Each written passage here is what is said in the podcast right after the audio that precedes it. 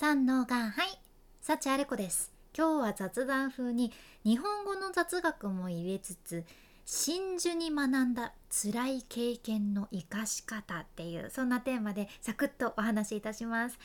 今日取り上げる言葉がね真珠なんです。真珠。真珠ね。真珠のアクセサリー持ってらっしゃいますか？私はね自分では買ったことないっちゃけど祖母の形見として真珠のイヤリングを持っとるんよね。まあでもなんか つけてて落としたらどうしようって思って一回もしたことはないっちゃけど、まあ、でも大事に持ってますね。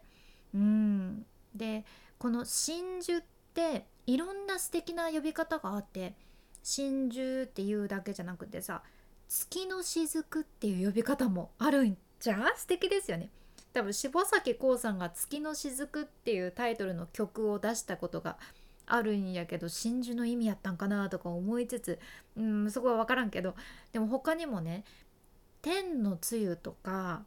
「人魚の涙」っていう呼び方も素敵やしあと「月の化身」とかねあと「白玉白い玉って書いて白玉っていう言い方もあってうーんすごくなんかロマンティックな名前が多い真珠ですね。で真珠って「またま」っていうこともあるそうで「玉」っていうのがもうそもそも宝石のことを表しとってさ「またま」ってもうまさに真の宝石って思われていたからそんな呼び方もされたと言われています。で昔もう万葉の時代とかはなんとねその真珠ってアワビから取れていたそうでアワビ玉っていう風にも呼ばれとったらしいんよね。アワビ玉ってなるとなんかちょっと イメージ違うけん真珠でよかったなって思うんじゃけど。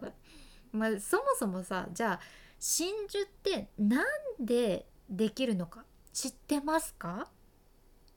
私はね知らんやったんやけど何でもねその砂とか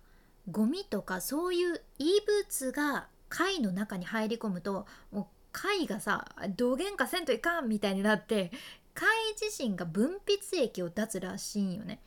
多分私たち人間でいうところのその花粉とか黄砂とか PM とかそういった異物が体の中に入ってきたらなんとかせないかんってなって鼻水が出るみたいなそんな仕組みと同じ感じでまあ鼻水って考えるとちょっとすごく嫌な感じになっちゃうけどでもそういう仕組みで貝自身が出すその分泌液が異物を包み込むことで真珠が生まれるそうなんですよ。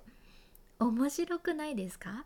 だって本来はさゴミとかそういった異物がスタート。そこが始まりでそれを包み込むことで綺麗なものができるってことじゃね？